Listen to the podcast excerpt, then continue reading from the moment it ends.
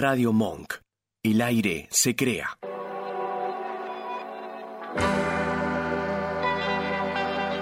Hacemos Más Vale Magazine. Silvia Barallobre y Oscar Rodríguez. Locución. Natalia Tolaba. Jueves de 18 a 20. Escuchanos en www.radiomonk.com.ar.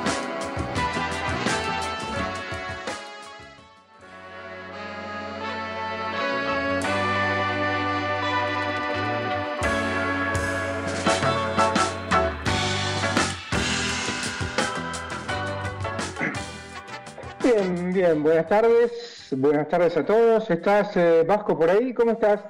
Hola Oscar, ¿cómo estás? Muy buenas tardes. Bien, bien, buenas tardes, buenas tardes. Calurosas. Eh, vamos a aclarar, sí, por acá yo estoy a 800 kilómetros. ¿Viste cuando estás solo con el operador que haces alguna seña y un vidrio por medio? Exactamente. Acá tenemos unos ocho- 800 kilómetros de promedio, más o menos promedio hasta allá de diferencia, pero bueno, algo vamos a hacer. Está- acá eh, está lindo, estuvo lloviendo. Estuvo allá, está mucho calor, che. Acá sí hay bastante, bastante calor, mucha humedad. Mucha humedad. Ayer Ah. estuvo lloviendo un ratito, eh, pero Sí. esa lluvia que únicamente sirve para levantar humedad. Claro, que es la más molesta. Exactamente. Sí, aparte cuando sale el sol, es peor. Yo vivo acá y la gente no tiene por qué saber, pero estoy en San Luis, en el Trapiche, así unos 800 kilómetros más o menos hasta allá. Y bueno, hay que decir que Silvia este, se- está mal de la panza, mal de la panza y mal de la, mal de la voz. Hoy estuvimos hablando un poco este, y bueno, eh, no, no está en condiciones de salir. eh, estaba yendo de análisis para ahí, para la radio, y me dice, no, no puedo más, no puedo más, me voy a casa, dale. O sea, hago yo lo que puedo, no te hagas problema. Eh, pero bueno, es esto, es esto y yo también creo que tiene que ver con lo que estamos pasando todos, ¿no? Esta situación del país este, nos afecta de distintas maneras y uno o somatiza o, bueno, eh, a mí por lo menos este, en alguna época me atacaba el estómago, me ardía el estómago, me da, bueno, fui cambiando la forma de pensar un poco y igual me, igual me molesta, igual me jode, este, uno se pone un poquito en la piel del otro, con un poquito de empatía, ¿no? Que nos, nos falta bastante a los argentinos, y pensar cómo está el otro, porque uno puede ir recortando algunas cositas este, que no son básicas, no son de necesidades básicas, y más o menos, más o menos se acomoda. Pero bueno, hay gente que ya tiene familia, tiene chicos y tiene que comer, y cómo hace para recortar eso es imposible. Entonces uno se termina este, sumándose todas estas cosas a, a lo que uno ya tiene y bueno, es muy difícil. Y vamos a con algo que se, que se supo hace pocas horas, eh, que tiene que ver con el INDEC y con la inflación. Dice, el primer número del gobierno de Milei son 25,5% de inflación en diciembre. Diciembre, 25,5%. Este dato duplica el- los precios, este, el índice de, de precios al consumidor del mes pasado, del mes de noviembre. Todo esto eh, obviamente está impulsado por la devaluación de esta nueva administración que vino a combatir la casta, ¿no? Y en realidad la casta me parece que somos, somos nosotros. Eh, hay que sumarle lo del año pasado, eh, y tenemos en 2023 una inflación del 211%. Es el doble, de, bueno, es una locura en cuanto a, precios, en cuanto a, a la canasta familiar. El Instituto Nacional de Estadística y Censos, que viene a ser el INDEC, informó que la inflación de diciembre fue del 25,5%, casi el doble respecto al mes de noviembre. Durante todo el 2023 eh, la variación que registró el índice de precios al consumidor fue de 211,4%. Se trata del primer relevamiento durante la gestión de este nuestro presidente, aunque no lo hayamos votado, eh, pero nos, este, nos toca a todos. El mandatario había anticipado que los números serán horribles, dijo, este, que ya te van, te van avisando, ¿viste? Durante los primeros meses se aseguró que debería, mirá, es una locura, esto lo escuché, lo vi, deberían felicitar a su ministro de Economía, Luis Caputo, si la inflación era de 30, o sea, prevé mucho peor, un panorama mucho peor. Ahora, eh, la casta me parece que seguimos mirando mal los resultados. Eh, este organismo que dirige Marco Lavagna informó que las mayores subas se dieron en el rubro de bienes y servicios, 32,7%, después salud, 32,6%, después transporte, 31,7%, equipamiento y mantenimiento del hogar, un 30%. Recordemos, esto es un, promedio, por eso da 25,5%. Eh, alimentos y bebidas no alcohólicas, 29,7%, fue la categoría que aportó la mayor cantidad, el mayor índice a todo esto. Y estamos hablando de categorías que van con, van con la mayoría de la gente, ¿no? Eh, bienes y servicios, eh, salud, transporte, por ejemplo, lo que aumentó el boleto, cuando le sacan el subsidio a las empresas de transporte, hace que el boleto suba. Eh, y esto del libre mercado es, un- es una mentira que sabemos todos que no funciona. Porque si no tenés dónde ir o cómo viajar, eh, no hay competencia ahí. ¿eh? Todas las empresas te, aumentan lo mismo y no tenés manera. Y cuando no puedes llegar caminando a tu trabajo, por ejemplo, y ahí se te, se te complica más. La región por ahí está eh, desglosada un poco. Donde hubo mayor suba eh, fue en el noroeste, un, un 28,5, eh, escoltada por Cuyo, 25,8. Eh, estamos hablando de mucha diferencia y no hay sueldo que aguante porque no hubo aumentos de sueldo en un mes de esta cantidad de plata, esta este porcentaje, digamos, ¿no? Y recordemos otra vez, vamos a decirlo, eh, Milei dijo en un momento este, que consideró que tener un 30% de inflación sería un numerazo, que ameritaría sacar a pasear en andas a Luis Caputo, el ministro de Economía, que está a cargo del este ajuste. O sea, eh, habría que eh, este, vitorear a nuestro verdugo, más o menos, ¿no? Gracias por darme un 30% menos de cosas. Porque este 30% equivale a lo que ya no te alcanza para comprar. No es que un 30% de las cosas aumentan, si a vos te aumentan un 30%, si tenés manera de pelearla en tu trabajo, en tu emprendimiento, vaya y pase, pero no es, no es posible. No hay empresas, sí, decime, decime. Sabes, Oscar, que eh, esto que decís vos con el tema de precios y demás, eh, hoy hace menos de una hora aproximadamente fui al Sí. Vital, viste, al mayorista eh, Ajá, sí. de acá de Capital. El Y- Levi, el sí. Exactamente, y en muchos casos, Sí. en muchos casos no había, eh, no tenían los precios puestos, no había valores puestos. Ah. Eh, en, lo- en los cuales vos le preguntabas, viste, a los chicos de, de ahí, del, del, del mismo, de la Los misma cadena, claro. y te decían, no sabemos qué precio ponerle. Ah, mirá. O sea, y un mayorista. Sí, sí, sí, sí. Es un mayorista. sí, que vos claro. decís, "Et- esto supuestamente que es el que le muchos kioscos le compran, muchos Claro, restaurantes claro. también les, le- les compran. Y que vos decís, no, no Sí. sabemos qué precio ponerle.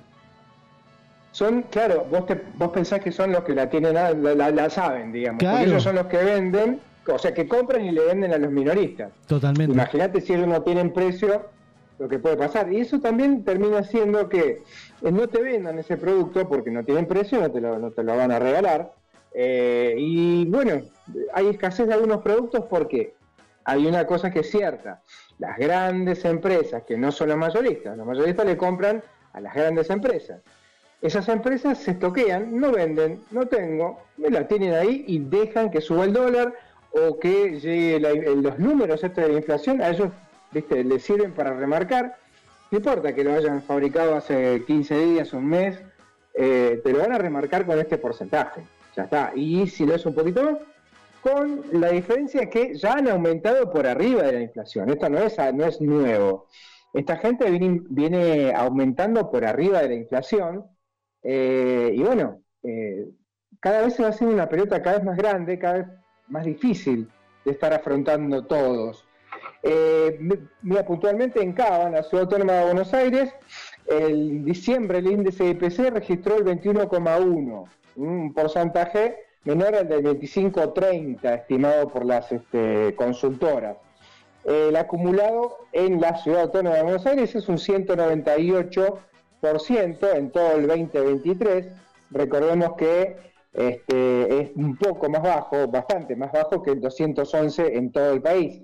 También hay que desglosar otro tipo de cosas. La ciudad autónoma de Buenos Aires es uno de los eh, lugares con mayor ingreso per cápita, con mayor movimiento económico, porque si bien no vive mucha gente, eh, va mucha gente entra y sale de la ciudad porque va a trabajar, porque va a hacer trámites, y esto le genera ingresos a la capital importantes, importantes de gente que va y gasta ahí o trabaja ahí o lo que sea, pero eh, aporta, a su manera aporta. Por eso es un poco menos. Pero bueno, vamos a ir viendo qué pasa porque esto está muy complicado y es una de las notas este, que, va a repercutir. Ya, lo, sentimos todos en el bolsillo. ¿eh? Esto no es nada nuevo. Es más, vamos a escuchar y pero yo compré algo a 10 y fui a la otra semana y lo compré a 15 y la otra semana lo compré a 20, fue un, 100% de aumento, sí, seguramente, pero eso hay que eh, ponderarlo, hay que eh, buscar una ecuación para que dé algo este, porcentual, algo que tenga que ver con un promedio. Pero sí es cierto que es muchísimo, es muchísimo. Eh, no se puede decir que tenga un, buen futuro este gobierno, la verdad yo lo lamento. O sea, lo lamento porque puede, pueden haber cosas que son feas. A eso, no, lo lamento por mi ley, porque yo no lo voté, de hecho en la radio, en el programa hablamos muchas veces de lo que está diciendo, de lo que iba a hacer y de lo que está haciendo y de lo que piensa hacer. Así que la verdad que está complicado el temita este si te parece, vamos a un hueveando eh, así, nos sacamos un poquito la mufa de encima y volvemos otra vez con la actualidad este, de lleno. En Más Vale Magazine estamos hueveando. Estamos navegando en la web. Huevear, como navegar. Mañana o hasta el lunes. Si tengo que esperar hasta el lunes me muero. Qué bronca, qué bronca. Pasa, me ayuda con algo. ¿Cómo? Me ayuda con algo. No tengo nada, mira. No, me ayuda con algo, por favor. Pedí, pedí que alguno te va a dar. Perdón, ¿me dejan pasar? Bueno, por favor, un poco de moderación. De... Bueno. Nena, es puta. Vaya. Es mi tía. Es mi tía. Es mi tía. Pues, pues es perro. Bueno, vas así para allá. No, no me voy a una mierda si no quiero. Que Ah. No se tire. ¡Boludo! Boluda. Chota. Puto.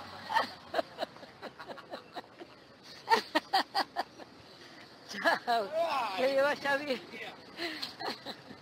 Ay, Dios querido. ¿Se grabó? Hueveando en Más Vale Magazine. colgados como dos computadoras.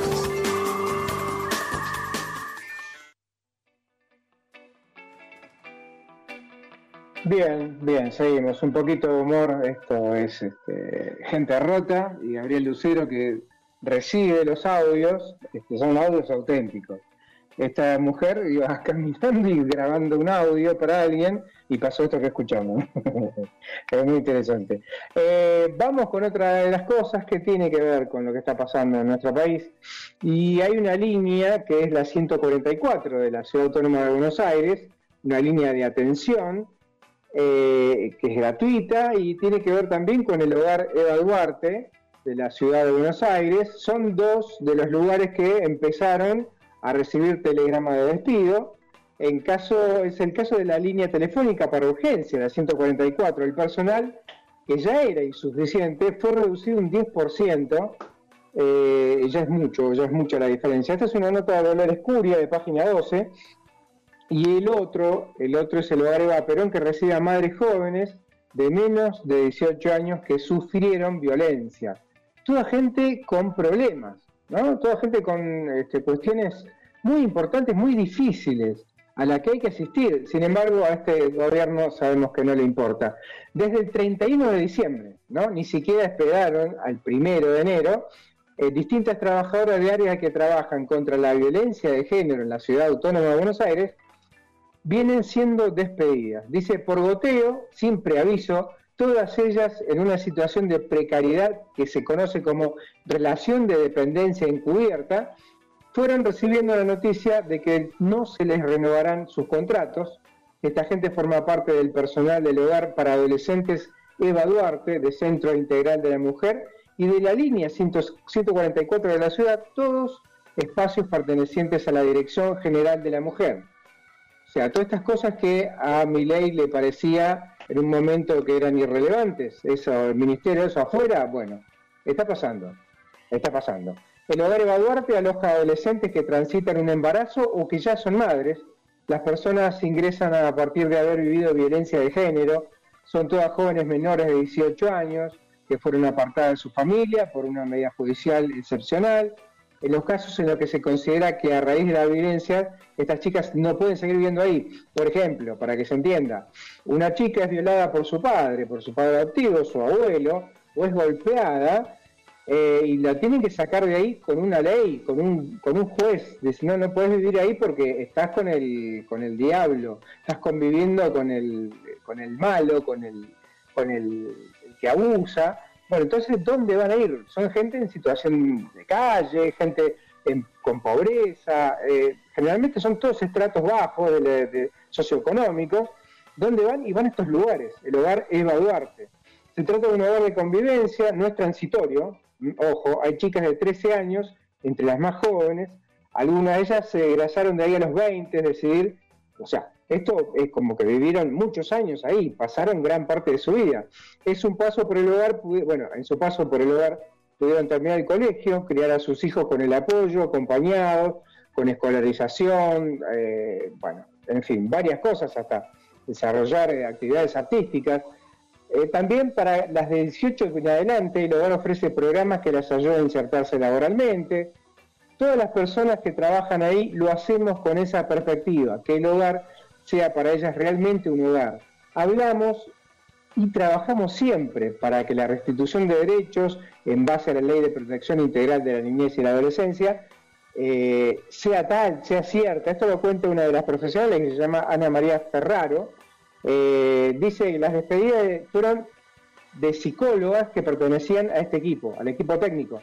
Conformó cinco personas conforman este lugar, nada más. Es decir, somos muy pocos, con lo que falta solo una ya en su problema. Los profesionales están divididos en turnos, por ejemplo, en un lugar que funciona 24/7, no es que vas a llamar a la noche y no te va a atender nadie. Por ejemplo, eh, hay psicopedagogas, eh, pedagogas, digo, que trabajan los fines de semana, hay gente que trabaja todo el tiempo, son profesionales que le ponen el cuerpo y esto sabemos que nunca, nunca es bien remunerado. Y bueno, despiden personal que luego no es reemplazado, es otra de las cosas, es una forma de vaciamiento esto.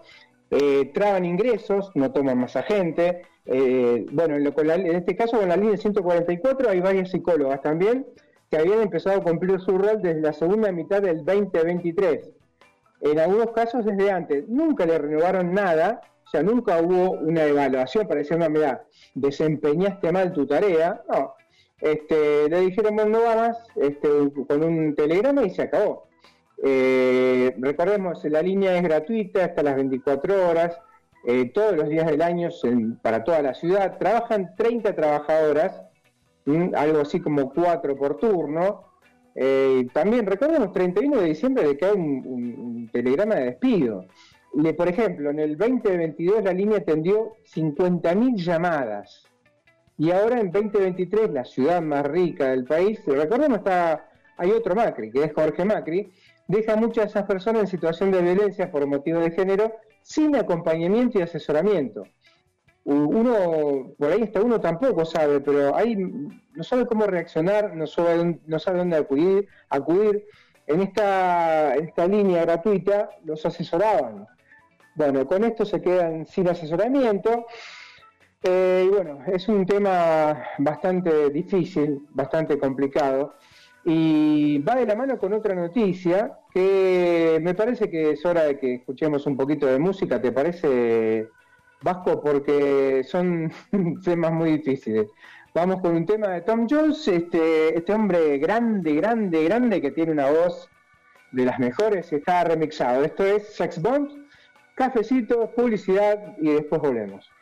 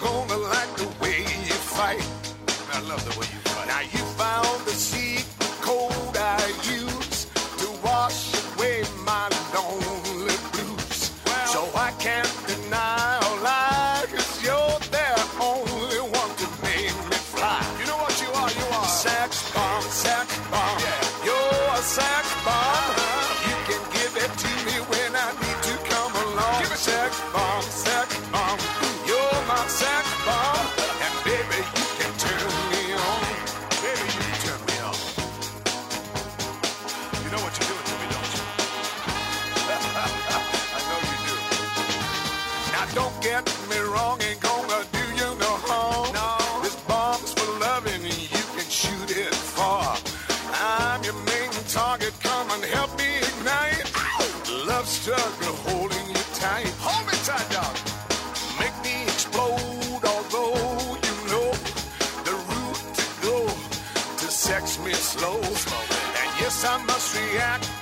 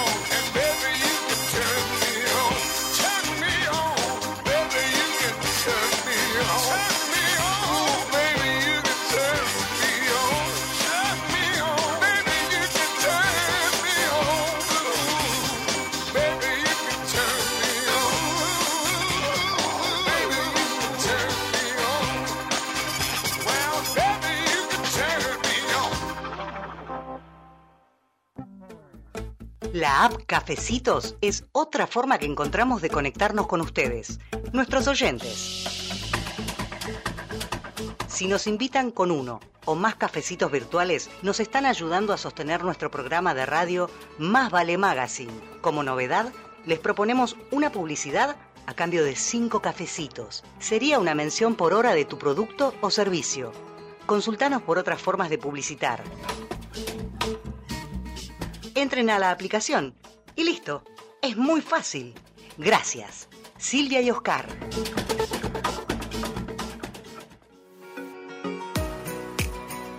Limindar Sociedad Anónima. Es una empresa argentina que opera desde 1982, dedicada a la fabricación y comercialización de lubricantes especiales y productos químicos para industrias y elabora para terceros productos químicos para el mantenimiento de piscinas, desarrollo de nuevos productos de acuerdo a las especificaciones del cliente, sustitución de importaciones, asistencia técnica pre y postventa. Limindar Sociedad Anónima. Planta industrial y laboratorio, Camino General Belgrano 2041, esquina Bonorino, Lanús Este, Buenos Aires. Para más información ingresar en www.limindar.com.ar.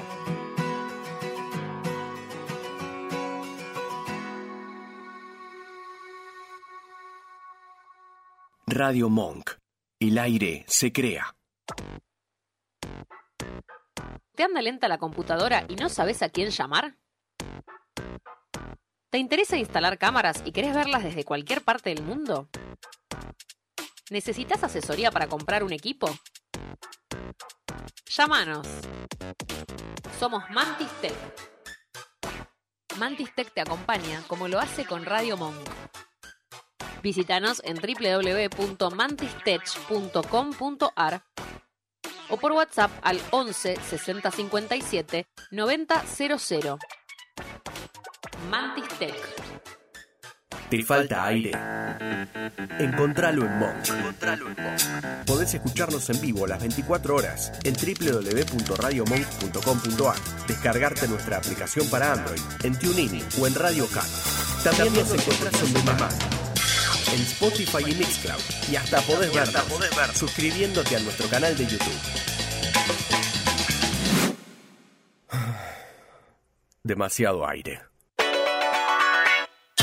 Dulce Beso es una yerba misionera elaborada con palo. Un mate ecológico con más de dos años de estacionamiento natural y un inconfundible sabor ahumado. Dulce Beso, es riquísima. Es misionera. Pedidos por mensaje privado en Facebook, arroba yerba dulce beso, o por mail a yerbadulcebeso arroba gmail.com. Escuchanos en www.radiomonk.com.ar o descargate nuestra app, disponible en Play Store como Radio Monk.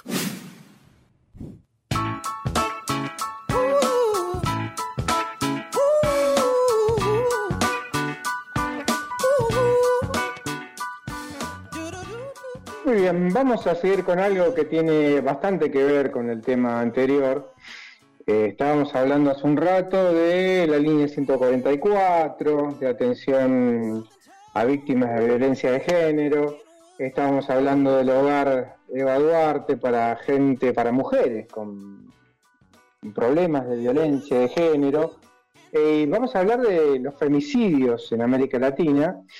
Eh, es algo que es, este, no, no, no, no, no, no para de crecer esto por más eh, políticas públicas que haya. Eh, la violencia contra las mujeres es una de las formas de violencias más extendidas. Según la ONU, por ejemplo, la ONU Mujeres, de cada 11 minutos, cada 11 minutos, una mujer o niña es asesinada en el mundo. O sea, cada 11 minutos. Es una barbaridad. En América Latina, una de cada cuatro mujeres es víctima de violencia física o sexual. Estos son datos del Observatorio de Igualdad de Género de la CEPAL, que es la Comisión Económica para América Latina y el Caribe. Eh, dice también esto que es, eh, es- no es homogéneo el tema, no, no es una región homogénea, no es que haya un porcentaje equivalente para todos los países de la región. Son distintas culturas, este, tradiciones, geografías, idiomas, lenguas, pero sin embargo hay un común denominador que es la violencia machista. Está en todos los países de nuestra región. El femicidio es la expresión más alevosa de la violencia contra las mujeres, el asesinato de una mujer por el solo hecho de ser mujer, por eso es femicidio.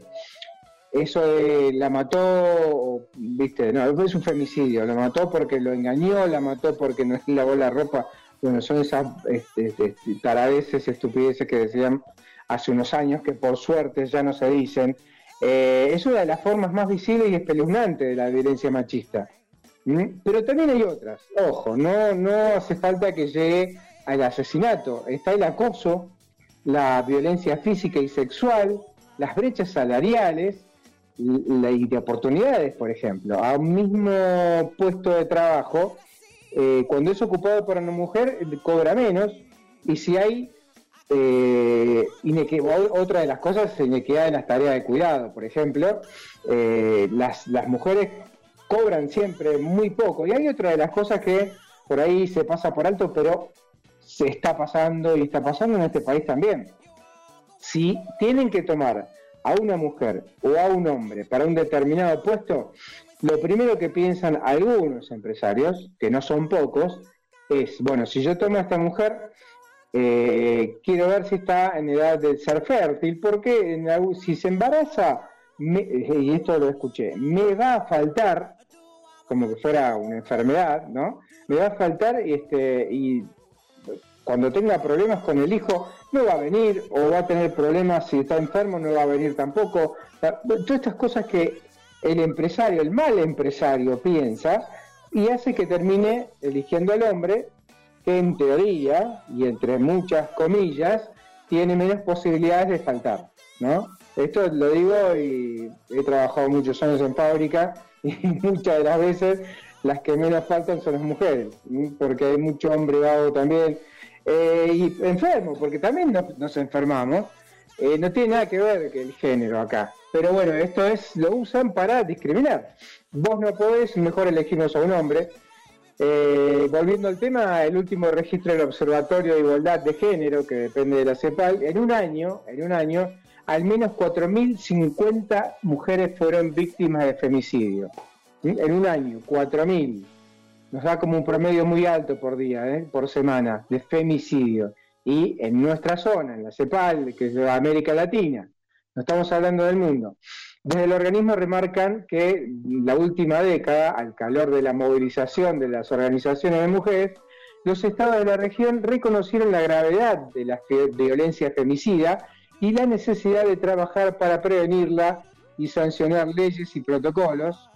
Eh, bueno, sin embargo, los femicidios no descendieron y en algunos países incluso aumentaron.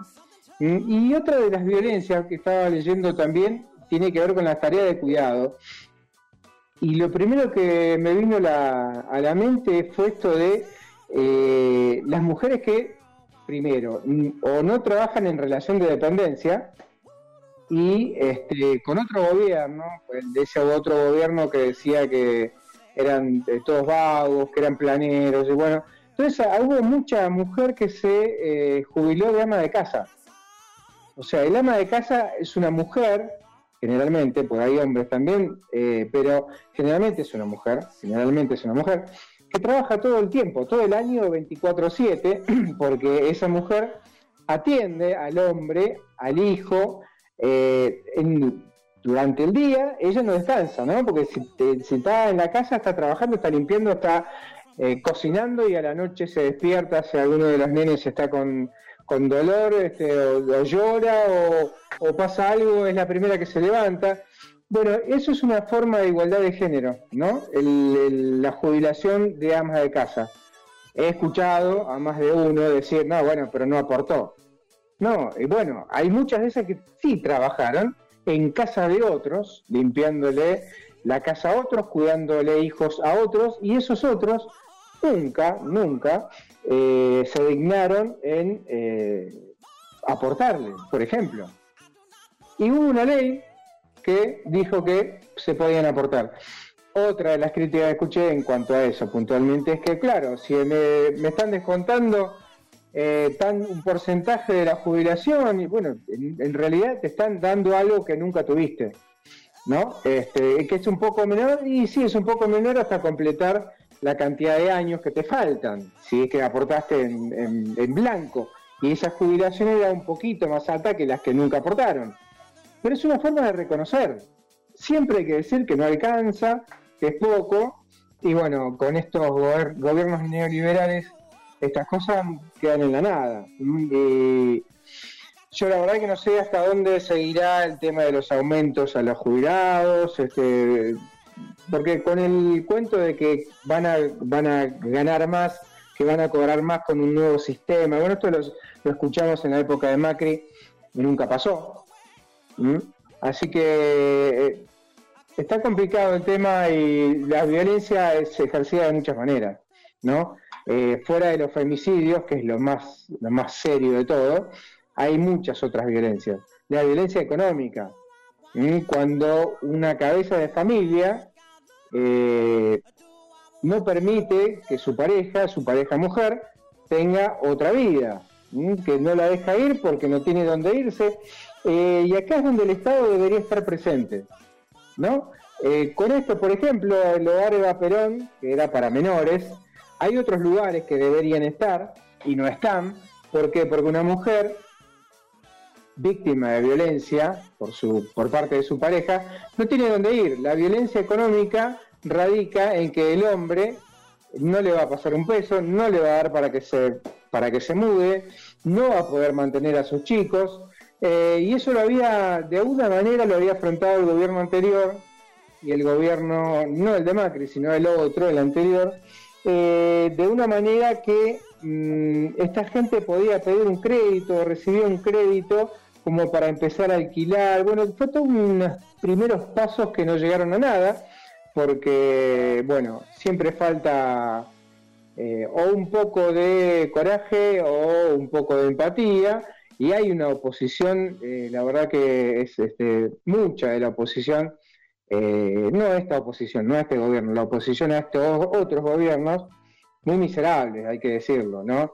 Porque ha aprendido, lamentablemente, ha aprendido mucho el discurso de eh, son todos mantenidos, este, con mi plata, con mis impuestos los mantengo, eh, son planeros, y en realidad hay gente que tiene una problemática dificilísima. Y no tiene que ver esa problemática con la gente más pobre, esa problemática de violencia de género se da en todos los estratos sociales. Pero el que más lo sufre, por ahí económicamente, no estamos hablando del, fem- del femicidio, ¿no? sino de, la, de esta violencia machista, son los estratos eh, económicos más bajos, porque los, los estratos económicos altos tienen alguna forma de mudarse, de irse a otro lado, de mantener una vida un poco menos holgada, pero más o menos como para escapar de estos lugares, eh, cosa que mm, los estratos bajos de la sociedad, los más pobres, no pueden hacer. Y esto es una política de Estado, eh, cuando está tan vapuleado el Estado, que eso parece una mala palabra, recordemos que el Estado tiene que hacerse cargo de todo esto. No, si no es la ley de la selva, y con estos gobiernos, como el que tenemos ahora, estas cosas quedan muy atrás. La verdad que quedan muy olvidadas y muy relegadas y hay una tarea muy grande para que esto se sepa, para esto, esto más que se sepa, que se tome conciencia de lo importante. En fin, esto es- tiene que ver con los femicidios y, eh, qué sé yo, eh, lleva tiempo, lleva tiempo, pero bueno, eh, la tarea es, es larga, pero hay que hacerla, aunque cueste. Ahora vamos a hablar, vamos a escuchar algo que tiene que ver con el megacanje y nos suena tan familiar esto. Vamos a escucharlo abajo y después volvemos. ¿Por qué el contexto argentino actual nos recuerda al 2001? Nos enfrentamos a una tremenda devaluación del peso y a la suba del valor del dólar. El megacanje fue tomar nueva deuda para refinanciar la deuda que ya se tenía para evitar salir del 1 a 1, ocultar la crisis y contener la inflación. Esto funcionó hasta 2001, cuando las fugas de capitales llegaron a niveles históricos. Ese mismo año se fugaron 15 mil millones de dólares y la deuda llegó a 166 mil millones. Esta es la crisis que está presente en el inconsciente de todos los argentinos. Con el estallido de la crisis vino la reducción de salarios y pensiones públicas en un 13%. Se limitó a 250 dólares semanales el monto que un argentino podía retirar de su cuenta bancaria para frenar la fuga de capitales. Esto se conoció como corralito financiero. Todo terminó con saqueos, violencia, 39 muertos y la renuncia de De la Rúa. Nadie puede predecir el futuro, pero analizar el pasado nos sirve para entender mejor el presente.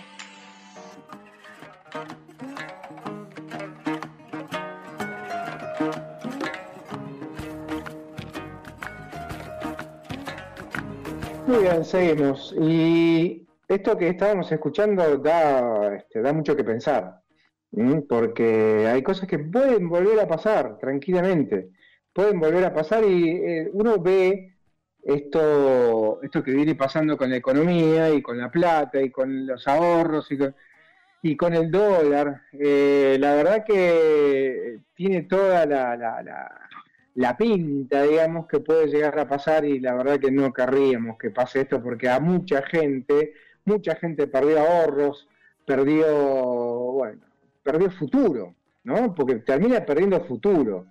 Eh, la verdad es, una, es, es muy complicado el tema. Vamos a otra cosa que también estamos hablando de este gobierno, de la nueva situación. Y esto tiene que ver con eh, la, la- la ley de defensa, más que nada, y la intención de este gobierno eh, eh, de poner a las Fuerzas Armadas en la calle. Mm, Esto fue una propuesta de Patricia Bullrich y con el pretexto de esto que pasa en Ecuador. En Ecuador hay una, una, una convulsión muy grande en el, en el- país, están la las Fuerzas Armadas en la calle, hubo una toma de rehenes en, en un programa de televisión, es muy bravo. Y recordemos, este, Ecuador ha dolarizado, como pretende hacer mi ley, ha dolarizado el país y le está yendo cada vez peor. Eh, en este caso, el objetivo de Bullrich y Luis Petri eh, es que los militares desembarquen en Rosario, por ejemplo, para brindar apoyo. En Rosario hay un problema muy grave con el narcotráfico y, bueno, pretenden esto, eh, pero yo, yo entiendo, y yo creo que mucha otra gente lo entiende, que tiene un doble sentido. Mm, Esto de brindar apoyo para combatir el narcotráfico tiene otro, otra explicación. Bien, en primero, primeramente tienen que modificar la ley, una decisión de Néstor Kirchner del 2006 que limitó las atribuciones de las Fuerzas Armadas. La violencia narco en el país, este, esto que pasó en, en, este, en Ecuador, dice esto, la violencia narco en el país hermano le sirvió al vocero presidencial, Manuel Adorni, para justificar la medida, obviamente, están usando esto como pretexto, y esto es base de una, es- está en base a una nota de Matías Ferrari, de página 12, eh, la ministra de Seguridad, Patricia Bullrich, se, ref- se refirió al tema durante una conferencia de prensa, no, perdón, en- durante una comparencia en diputados, durante esta ley ómnibus. Ella dijo, Argentina debería tomar nota de lo que sucede en Ecuador, es un tema continental y tenemos que protegernos de esto. Eh, bueno, esto que decía unas horas antes Manuel Adorno, esto está todo, obviamente está todo arreglado, está todo, este, ya te se sabe hasta qué palabras va a usar el, vocero presidencial. Y estaba hablando el vocero presidencial de, las de que los militares realicen tareas de apoyo. En la provincia que está gobernada por un radical que se llama Maximiliano, Maximiliano Puyaro, eh, no especificó en principio cuáles serían las tareas de apoyo.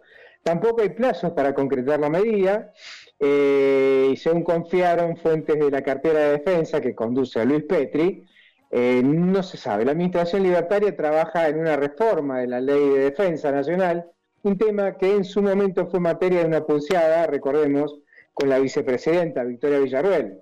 Ella no quería meter problemas, no quería tener asuntos espinosos con, eh, digamos, sus protegidos, se puede decir, de la familia militar. Eh, en este caso hay que decir que la pulseada la está ganando Patricia Bullrich. Cerca de Petri, quien este miércoles participó del acto de asunción del nuevo jefe del ejército, el procesista Carlos Alberto Presti, eh, hablan de modificar la reglamentación de la Ley de Defensa Nacional, que fue realizada en 2006 por Néstor Kirchner, y esto que decíamos, impide que las Fuerzas Armadas actúen en casos de seguridad interior. Será como hasta ahora, eh, otra vez digo yo, ¿no? Eh, mediante un DNU, como viene haciendo con todo, ¿no? Está gobernando de espaldas al Congreso, eh, cree que no lo necesita, cree que este, esta diferencia por la que ganó eh, le da la autoridad para hacer lo que quiere, no, no es un rey, digamos, ya no, no- no existe más eso. Eh, por eso, bueno, desde la cartera de defensa analizan el tema con equipos juristas, atentos, obviamente que va a haber amparos, van a empezar a proliferar amparos este, contra este decretazo otra vez, porque eh, esos conspiran, dice, aclaran contra el, contra el apuro que dicen tener para enviar Fuerzas Armadas y brindar apoyo en Rosario. Eso de brindar apoyo, la verdad, está complicado. Eh, es una medida inútil y confusa, dijo Manuel Tufro, director de Justicia y Seguridad del CELS. No se entiende, al menos eh, lo que dice el gobierno, cuál puede ser el aporte concreto que podrían ofrecer las Fuerzas Armadas. En este contexto agregó, sobre todo teniendo en cuenta que la principal que el principal problema es la connivencia policial, judicial y política con el narco. Eh, recordemos, esto no tuvo en ningún país del mundo, tuvo una, una, una- una buena salida, un buen fin. Eh, Estados Unidos es el mayor este, combatiente, el mayor este, estado del mundo que combate el narcotráfico y no puede hacerlo no puede hacerlo, ha, ha intentado en Ecuador, en Ecuador no, en, en- perdón, en Colombia, también en Ecuador, también está entrando en otros lugares y no hay caso. No hay caso porque este tipo de negocios espurios, turbulentos, tienen arreglada a mucha gente. ¿Mm? Esto que decían desde el CELS.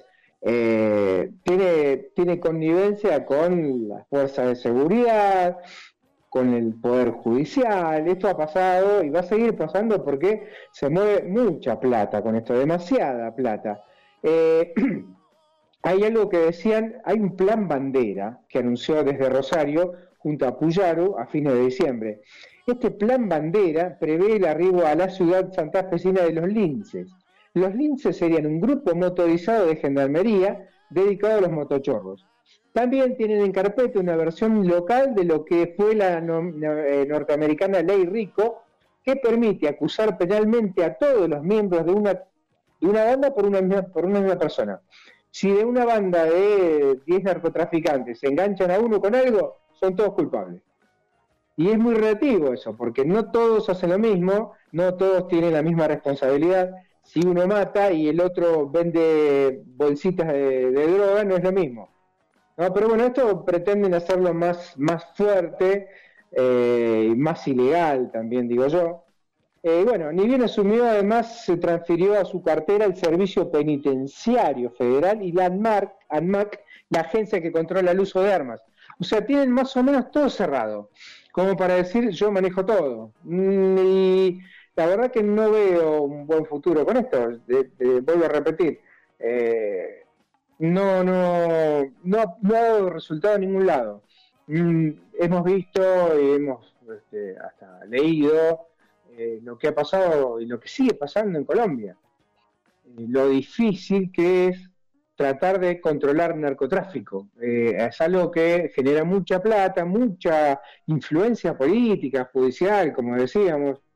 No va a pasar, no creo que pase. Respecto al decreto 683-18 que entró en vigencia durante el gobierno de Macri, Truffaut aclaró que al final lo que hicieron las Fuerzas Armadas fue prácticamente nada. Enviaron algunas patrullas del ejército a la frontera sin mucha idea de lo que tenían que hacer. Fue una medida grave que implicó un retroceso respecto a un consenso democrático que tiene 40 años y en la práctica no tuvo ninguna injerencia operativa concreta. Y no sé por qué, o sí, eh, recuerdo que hay un proyecto para que, en principio, en principio, fuerzas eh, eh, internacionales puedan entrar al país para tener maniobras conjuntas con las fuerzas armadas de nuestro país. Eh, y todo esto me suena, me da un tufo a algo raro. Y esto que decíamos que la segunda intención de poner a las Fuerzas Armadas en la calle, ya lo sabemos. Si hay que reprimir, no alcanza con la policía. Como va a haber, como se presume y como está habiendo manifestaciones masivas en contra de estos DNU, de este DNU este, tan general, eh, no alcanza con las fuerzas, con las fuerzas este, policiales para contener a tanta gente. ¿Qué va a hacer esto? Que habilite a las Fuerzas Armadas que tienen otro poder de fuego, que tienen una historia bastante negra en nuestra historia argentina, a poder este, salir a la calle y tratar de contener la protesta. Esto va a terminar muy mal, la verdad, va a terminar muy mal. Eh, porque a una, una cosa es este, protestar por, eh, no sé, sin desmerecer a ambi- ambientalistas, porque es un tema muy grave. Eso es una cosa, y otra cosa es protestar y tratar de reprimir a un padre de familia que no tiene para darle de comer a sus chicos, eh, a una mujer que perdió su trabajo, a una jubilada que no le alcanza para los remedios. Esta gente tiene mucho menos que perder. Eh, así que yo creo que esto tiene el doble, el doble sentido, o el trasfondo de esta ley de defensa que pretende tener un apoyo de las Fuerzas Armadas. Y otra de las cosas también es las fuerzas internacionales que a Estados Unidos no le cuesta. Si estamos hablando de ejercicio, de ejercicio en conjunto, estamos hablando de Estados Unidos. Es el único país que manda a sus tropas a hacer ejercicios militares. ¿Mm? Y es la única, el único país en la región que tiene bases en todos lados y que Argentina no le está haciendo fácil. ¿m? Ellos creen que somos el, su patio trasero, pero no, eh, le está costando, le está costando mucho y a ellos le viene muy bien este tipo de gobiernos neoli- neoliberales porque es mucho más fácil. Arreglar los números con esta gente es mucho más fácil para ellos. Eh, porque de hecho están haciendo, están teniendo una política económica que a ellos los beneficia, y esto sería un, un paso más, ¿no? En instalar una base, por ejemplo. Y en un momento, yo recuerdo también, esto del plan Cóndor, estos planes que tuvo el Departamento de Estado norteamericano con toda nuestra región, allá en la época de los militares, allá en los 60, 70, en las dictaduras latinoamericanas, dictadura cívico-militar, con el pretexto de combatir el comunismo, eh, eh, entraron a sangre y fuego ¿m? eh, a, a mediar este tipo de gente, obviamente con gente de acá, con militares de acá, con empresarios de acá, eh, y ese pretexto del comunismo lo siguen agitando, ¿eh? porque lo siguen diciendo. De hecho, Milei fue un caballito de batalla en contra del Estado y del Estado comunista que no me deja crecer. Este es otro problema, porque no sería muy difícil o muy errado pensar, creo yo, que eh, el momento, y si no les alcanza con, eh, con las Fuerzas Armadas para reprimir a toda una nación, o a gran parte de una nación, necesiten eh, la ayuda, la ayuda siempre eh, a favor de la libertad y la democracia que eh, da Estados Unidos, ¿no? Esto, de libertad y democracia lo estoy diciendo de forma irónica. Pero bueno, esto es eh, parte de lo que estamos viendo, estamos viviendo, y esto minuto a minuto, ¿eh? esto son un montón de medidas que este, se tiraron todas juntas. ¿m? Pretende el gobierno de Milei que se debata eh, punto por punto, pero en realidad es una pérdida de tiempo. Bueno, es algo que lo leí por ahí, se lo leí a Grabois también. Eh, y entre otras cosas, esto que estamos este, hablando son parte de todas esas medidas que tienen que ver con el DNU. Así que atendete, bueno, estarse atento a todo esto porque eh, se vienen tiempos difíciles. Eh, vamos a un tema eh, y después volvemos. ¿Mm? Pastillas del abuelo, gobiernos procases.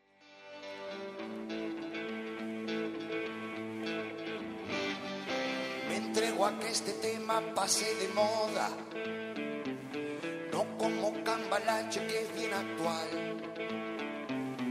Unas gotitas para la vista gorda, contra veneno de hábitos que hacen mal. ¿Cómo detectar gobiernos procaces? ¿Cómo detectar gobiernos procaces? Son los que ratifican leyes mineras, llevan tatuado maricol en empresas extranjeras toda la cordillera menos su hotel. Yo los llamo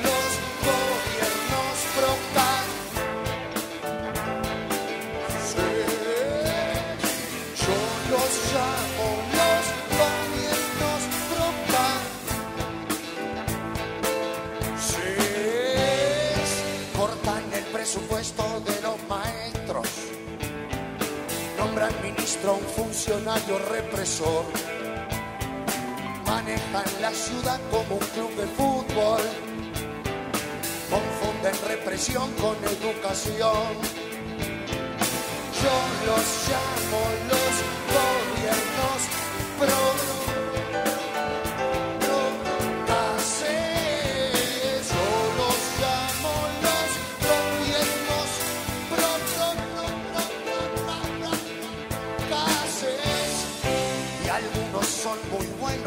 bailarines. Bailando por un sueño saben brillar. Y si se cansan de no ir nunca al Congreso, con la efedrina pila vuelven a andar. Yo los llamo los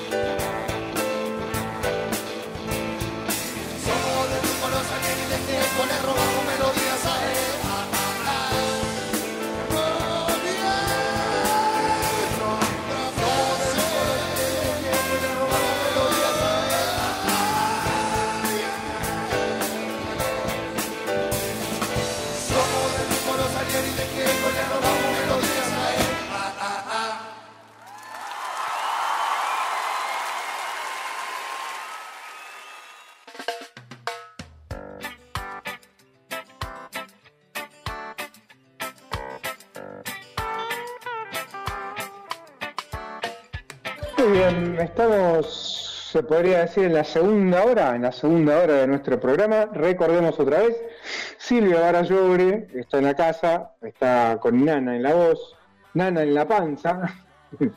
y bueno, te mandamos un beso grande, amiga querida. Acá estamos haciendo lo posible, tenemos el apoyo del Vasco del otro lado, así que está un poco difícil este, este vidrio de 700, 800 kilómetros de ancho. Estando en el, en el estudio, eh, uno le hace una seña o nos hace alguna seña a nosotros y nos damos cuenta. Eh, de tan lejos estamos usando el WhatsApp, que está saliendo bastante bien el tema de WhatsApp. Así que bueno, vamos con algo que es una- un aniversario. Hoy hace, 20 hace 28 años que se fue de gira, como suelen decir los artistas, Mauricio Borenstein, conocido por todos como Tato.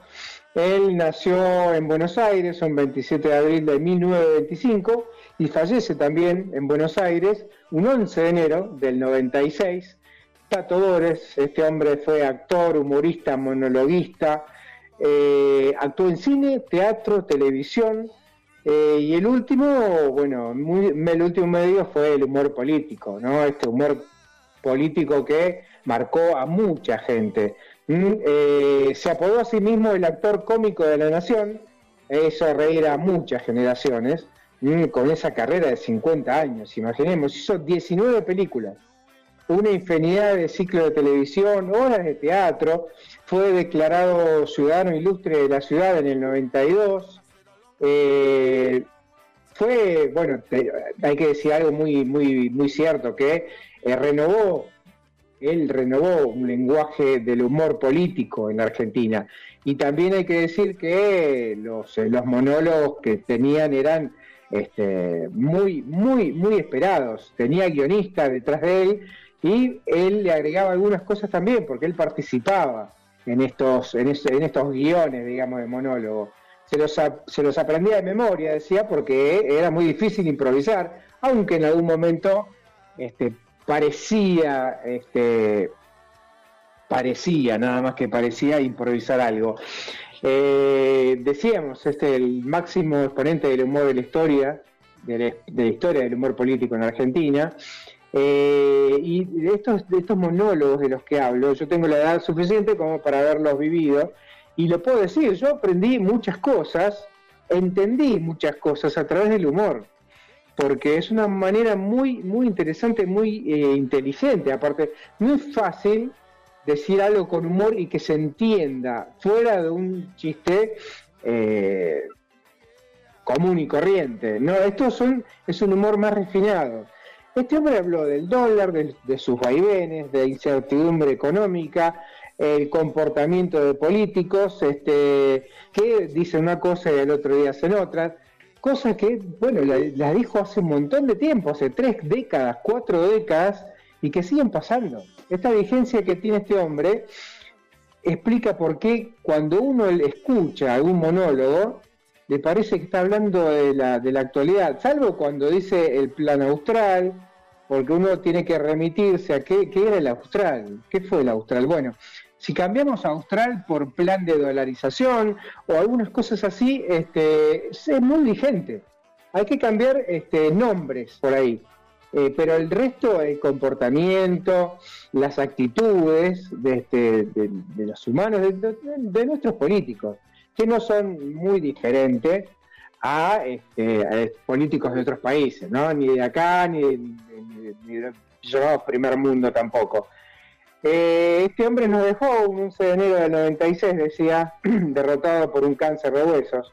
El Tato, de él estamos hablando, mm, logró llevar a la observación de esta satírica de la política argentina a un nivel que no, no llegó nadie. ¿eh? Nadie llegó a esta manera de, eh, de, de reflejar lo que fue el político argentino o la política argentina. Así que eh, un recuerdo más que interesante y cada tanto traemos algo de Tato porque siempre tiene cosas muy, muy interesantes y muy actuales. Vamos ahora, Vasco, a escuchar un, audio que parece que lo hizo eh, hace 15 días. Lo único que nosotros les pedimos es un pequeño esfuerzo hoy para que mañana se, para que mañana podamos tener la Argentina potencia con la que soñaron nuestros mayores. Un pequeño sacrificio hoy para que nuestros hijos tengan mañana, hereden una patria grande, redonda, fértil, calentita. Tran, tran. Ministro, escúcheme. Desde que yo era chiquitito que vengo escuchando que hay que sacrificarse en nada del futuro.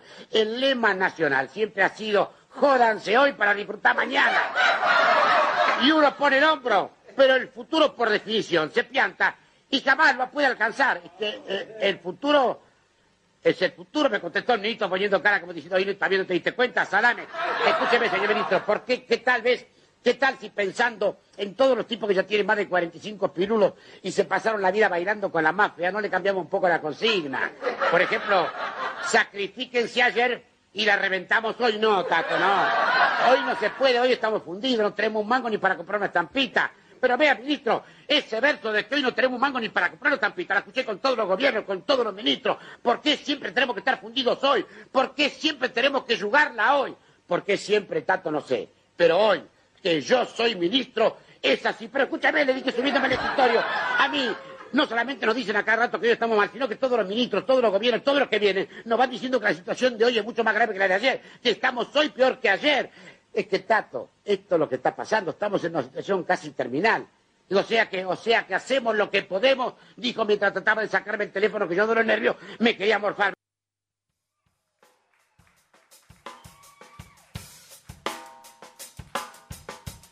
Bien, muy bien. Esto de hacer un esfuerzo lo, nos vienen diciendo, diciendo los distintos este, ministros de Economía, presidentes, este, en fin, no es nada nuevo. Eh, hay que hacer un esfuerzo para salir de este problema que heredamos, de esta situación económica eh, desastrosa. Esas son palabras que ya hemos escuchado, ¿no? Este desastre económico, este robo, este, este, bueno, todo este tipo de palabras ya las escuchamos y resulta, siempre pasa lo mismo, que eh, estamos mucho peor que antes, ¿no? Cuando vienen estos, estos gobiernos salvadores, estos que nos prometen de un plumazo eh, lo más rápido posible y lo más este, eh, grande posible este cambio, estos cambios son así, cuando son cambios que están puestos en las banderas, banderas neoliberales, digo, eh, perdemos nosotros. Esto es así, perdemos nosotros y nos va a llevar mucho tiempo volver a volver a los momentos en que estábamos mal para esta gente, porque en un momento estamos tan mal y yo recuerdo ahora, por ejemplo, que eh, con el gobierno de Macri, y tiene mucho que ver los medios de comunicación, la gente salió a repetir, no la gente, alguna gente, no es la gente, pero muchas personas salieron a decir, y sí, estamos pagando muy poco de luz. Estamos pagando, no, no son las tarifas este, reales, la verdad que no. Y digamos, este, las empresas nunca se fueron del país. Se estaban ganando bien con esa, con ese, con esa tarifa, digamos. ¿Qué hizo ese gobierno de Macri? Que es muy parecido a este gobierno, de hecho tiene a su ex ministro de Economía en el mismo, en el mismo cargo, es el ministro que hizo un pedido de préstamo de los más grandes de la historia del Fondo Monetario y de la Argentina, como eh, negociador y está pidiendo plata para pagar el préstamo que él mismo pidió. Bien, en fin, esta misma gente dice esto mismo y se ponen de acuerdo, obviamente, con estas grandes empresas que, bueno, quieren ganar un poquito más. Y bueno, hagámosle creer a la gente que está pagando muy poco, que está bien que le cobremos un poco más. Mucha gente lo repitió, yo recuerdo en su momento lo repitió, y hoy por hoy más de uno está diciendo lo mismo. Eh, vamos a, unos datos este, concretos. La nafta aumentó un más de un 100%, eh, las prepagas un 40%, medicamentos un 50%, los colectivos un 45%, igual que los trenes, el asado, eh, por decir algo, un corte de carne eh, tan este, popular para nosotros, no sé si popular por el precio, pero popular porque el asadito del domingo era una cuestión eh, común en las mesas de los argentinos hace unos años ya. Un 46%, la leche un 50%, harina, harina un 68%. Todo esto este, es un porcentaje de menos que nos alcanza el sueldo, el salario. Eh, y hay que decir que estamos peor que antes. Estamos peor que antes. Esto habla de la baja de consumo también, porque eh, se está hablando de un derrumbe de ventas que ya supera el desastre de diciembre. Eh, los comercios creen que la situación empeorará con el paso de los días. Esto es una nota de Martín Ferreira, la que ya, estoy entrando, porque lo otro fue eh, cosas que fui buscando en las redes. Y esto ya es una nota de Martín Ferreira de Tiempo Argentino. Los supermercados rechazan las listas de los precios de los fabricantes de artículos de limpieza, de tocador y de alimentos. La demanda se cae a pedazos. Eh, los duros términos de, un supermercadista consultado graficaron la situación que se vive en esas cadenas de comercios minoristas. Esto que decías vos, Vasco, que el mayorista no tiene precio y el minorista ¿qué hace? ¿No? Si el que sabe, que debería saber, no sabe, ¿qué hacemos el resto? Los precios no paran de subir, dice, y los salarios no dejan de caer. Es este es equivalente, uno sube y el otro baja. ¿No? Es, es automático eso. Es este cuando sube eh, los precios, el salario deja de ser el mismo. El poder adquisitivo, que es lo fundamental, el poder adquisitivo es lo que podemos comprar con un salario. Ya no es el mismo. Comprábamos, eh, para ponerlo algo, con un índice de paquete de hierba, por decir algo. Con un salario comprábamos 100 paquetes de hierba eh, cuando sube la hierba vamos a comprar con ese mismo salario 80 paquetes de hierba. Digo paquetes de hierba para graficarlo, pero son un montón de otras cosas. Estamos hablando de comida, de, alquileres, que es otro de los problemas graves que está dentro de, de estos DNU. Eh, vuelvo a la nota, la Conferencia Argentina de la Mediana Empresa, CAME, informó este fin de semana que en diciembre, el primer mes bajo mandato de la ley Avanza, la ley de la libertad Avanza, perdón, el consumo de los argentinos cayó un 13% y esto cuadruplicó el promedio del año, que fue un 3%. En este solo mes, en este mes, en el mes de diciembre, eh, bajó un 13%. En promedio estamos hablando, ¿no? Hay gente que compra mucho menos que un 13%. Para los comercios que analizaron el contexto, que se está viendo en estos primeros días hábiles de enero, supera el mal resultado del último mes de- del año pasado, de diciembre. Esto que venimos diciendo cuando hablamos del INDEC, esto que hablamos en la primera hora, eh, frente a este cuadro, esta fuente de supermercadista aseguró que algunos fabricantes de alimentos habían enviado una lista de precios exageradamente altos. Y tuvieron que retroceder un poco en las remarcaciones. Esto también es una, una estrategia. Eh, hasta una estrategia de, negociación. Este, alguien va a comprar algo y mira, lo pongo a 100 porque me lo van a bajar a 80. eh, y bueno, yo voy negociando para venderlo a un 90. Bueno, esto, esto lo hacen y lamentablemente lo hacen los grandes fabricantes, no los que más o menos son los que manejan los precios de todo el país. manejan el movimiento de alimentos, por ejemplo.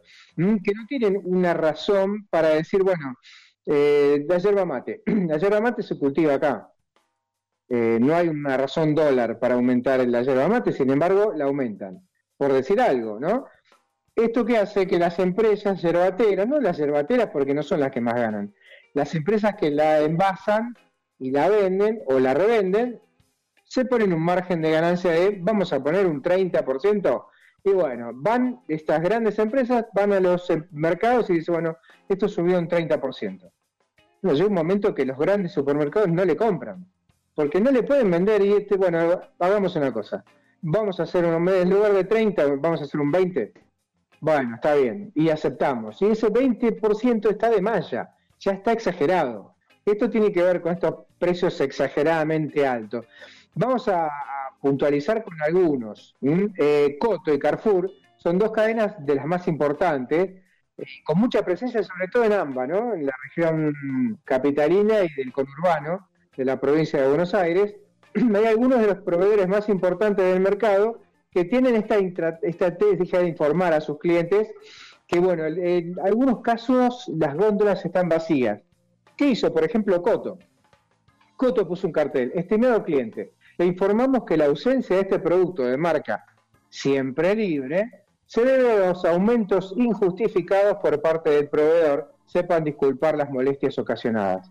Carrefour, por ejemplo, puso carteles que dicen, esta góndola está defendiendo tu bolsillo, el abastecimiento está afectado por los aumentos desmedidos del proveedor. Te pedimos disculpas por el inconveniente.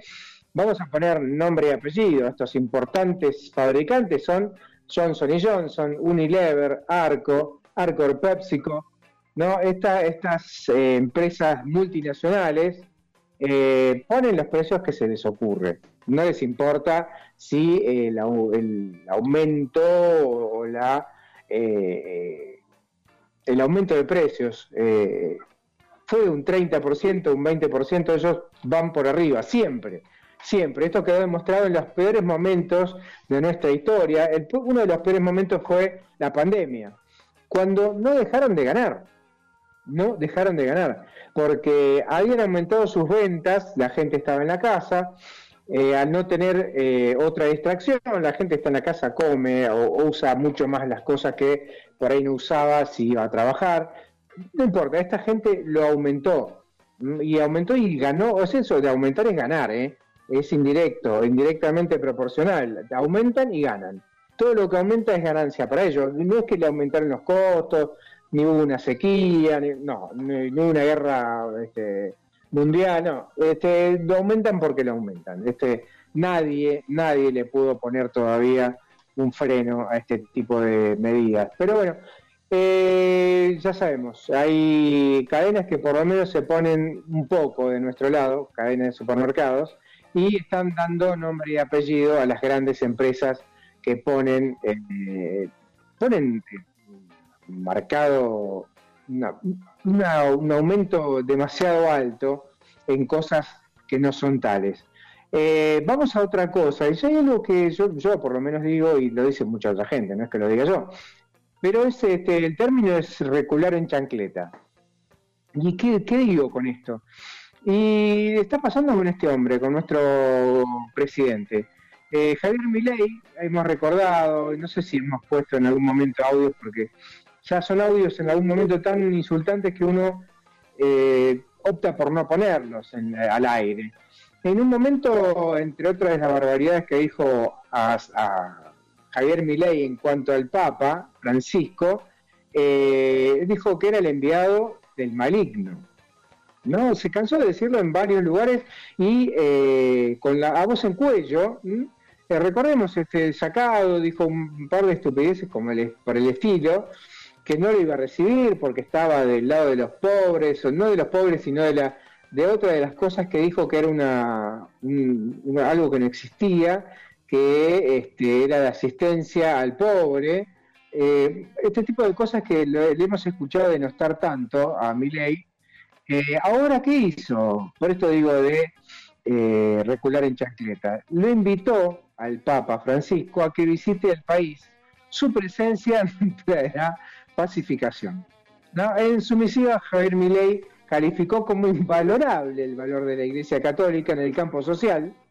Qué raro, ¿no? Porque cómo, cómo, se desdice de tantas cosas y la verdad es cómo, cómo alguien que ap- apoya este gobierno puede eh, tratar de, de, encontrar una explicación lógica a esto, digamos.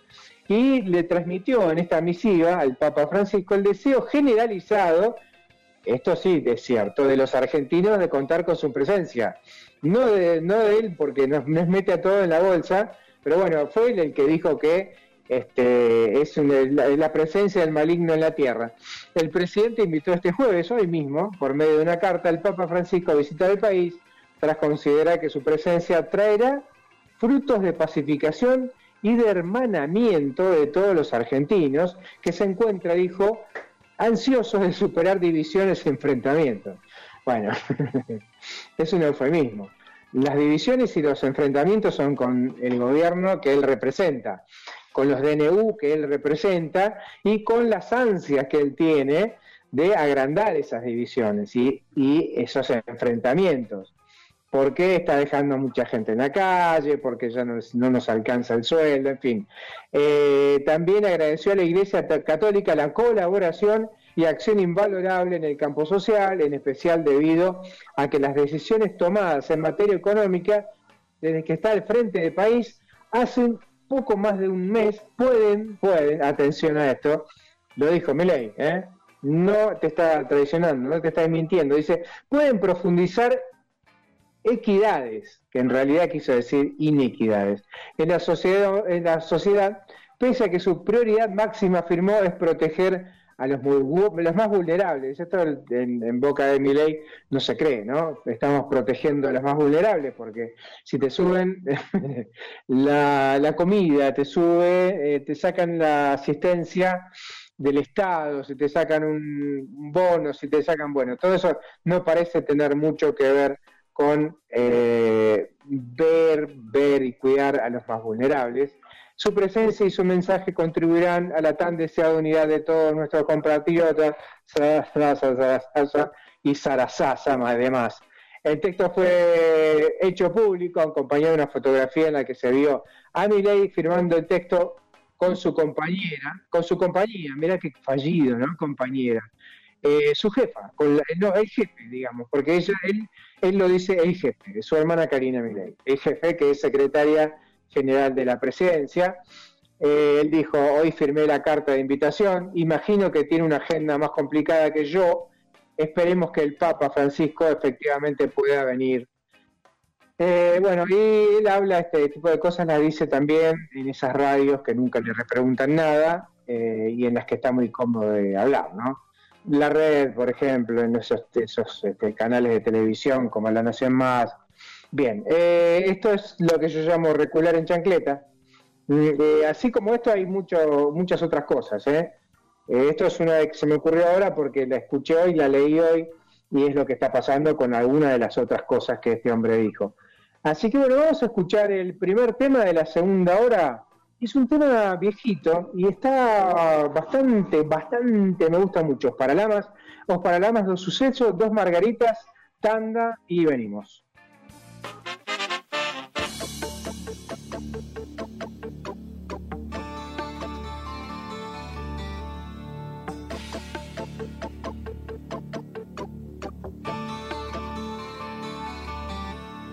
Hacer un dibujo en mi propia mano, librar la conciencia de toda moral, tirar una vaca del décimo piso y si hay luna llena, irse a caminar, una ostra chilena, un beso en París, cortarse el pelo y cambiar la nariz. Si Charlie escribiese la constitución, si nunca quisiera quien nunca me quiso, ser dos y ser diez todavía soy yo. Si la venganza borrase el dolor, ser seco, recto, ausente a moral, si no me acordase del terror que te di, todo eso me haría feliz, tonterías me harían feliz, como dos margaritas.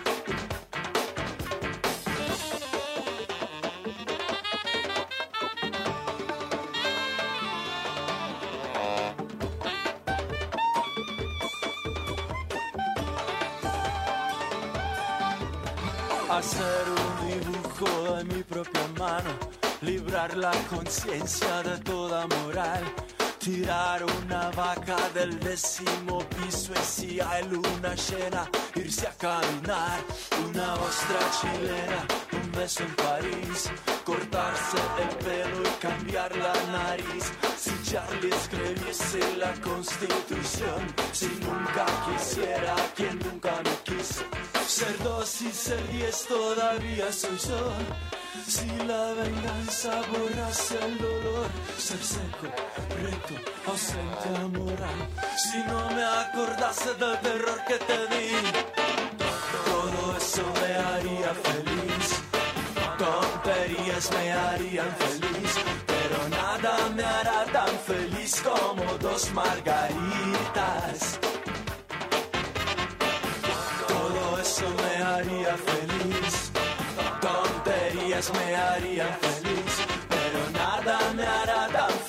Como dos margaritas.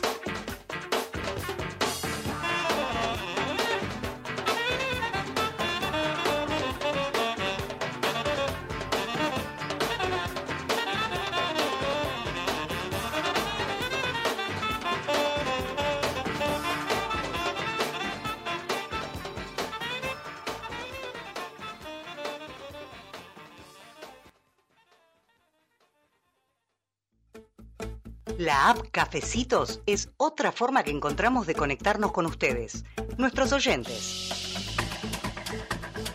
Si nos invitan con uno o más cafecitos virtuales, nos están ayudando a sostener nuestro programa de radio Más Vale Magazine. Como novedad, les proponemos una publicidad a cambio de cinco cafecitos. Sería una mención por hora de tu producto o servicio. Consultanos por otras formas de publicitar. Entren a la aplicación y listo. Es muy fácil. Gracias. Silvia y Oscar.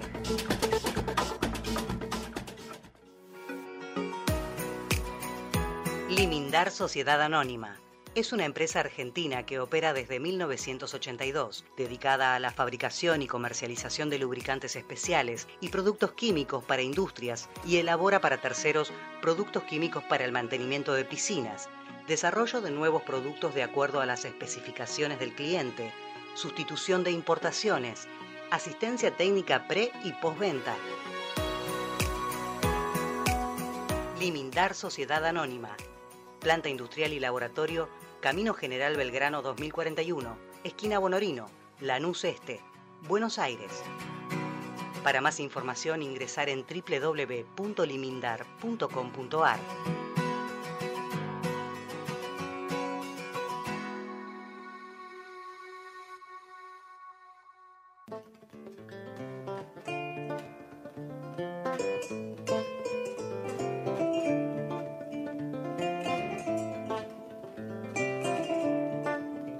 Radio Monk. El aire se crea. Chefas te invita a recorrer la gastronomía local e internacional de la mano de sus protagonistas. Un programa que reúne los mejores sabores de la cocina, los cocineros más experimentados, las nuevas tendencias, los productores y la industria que rodea este universo. Sé parte de este viaje al corazón del gusto. Todos los jueves de 17 a 18 en Radio Monk. Más vale Magazine. Un programa de interés general con formato de magazine. Temas de actualidad, investigaciones periodísticas, columnas de literatura, historia, deportes, música y humor. Más vale Magazine. Todos los jueves de 18 a 20 en Radio Monk.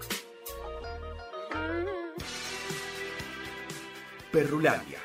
Un espacio de entretenimiento desde la libre expresión que comparte arte, debates y actualidad desde la igualdad y el humor.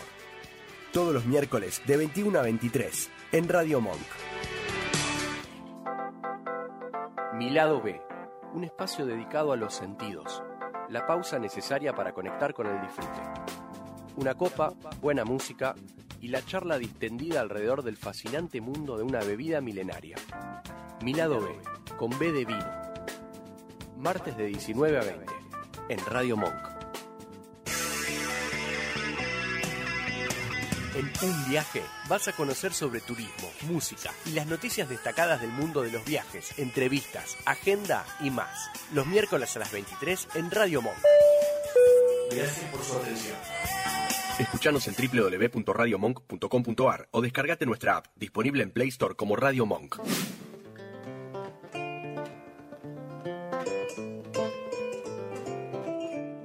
Vamos con otro aniversario, en realidad fue ayer, un 10 de enero, pero del 94. La masacre de Wilde. Eh, esto pasó en provincia Buenos Aires, en la localidad de Conurbano Sur, pegada, casi pegada a Capital, parte de Avellaneda, que es Wilde, eh, 30 años de impunidad esto que no termina siendo justicia, porque los asesinos siguen libres. Eh, fueron condenados a 25 años. Los acusados continúan en libertad hasta que la sentencia quede firme. Las familias están reclamando celeridad. Eh, deja de ser justicia si tarda tanto tiempo.